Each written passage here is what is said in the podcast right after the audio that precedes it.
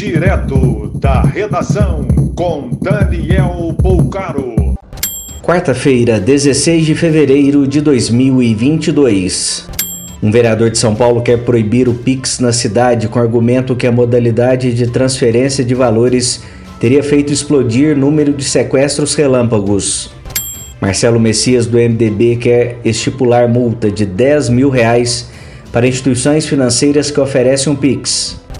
Pelo menos seis pessoas morreram após temporal em Petrópolis, região serrana do Rio, com inundação até mesmo do centro histórico. Choveu 200 milímetros em apenas quatro horas.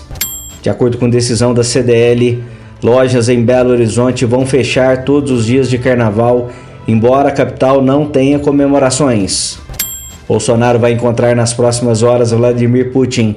Os russos exigiram confinamento do presidente em hotel até encontro no Kremlin. Apesar do anúncio do recuo por parte da Rússia, Biden avalia que o ataque à Ucrânia continua sendo possível. Ele cita que Putin tem pelo menos 150 mil soldados em posição de ataque na fronteira. Preso em Nova Lima, na Grande Belo Horizonte, jovem de 23 anos com uma granada de uso restrito das Forças Armadas. O artefato estava em cima de armário do quarto do suspeito que foi abordado com drogas enquanto caminhava na rua em atitude suspeita. Morreu aos 81 anos após sofrer AVC o cineasta, jornalista e cronista Arnaldo Jabor. Por três décadas, narrador do absurdo da política brasileira nos telejornais da Globo. Mais informações no site da redação.com.br.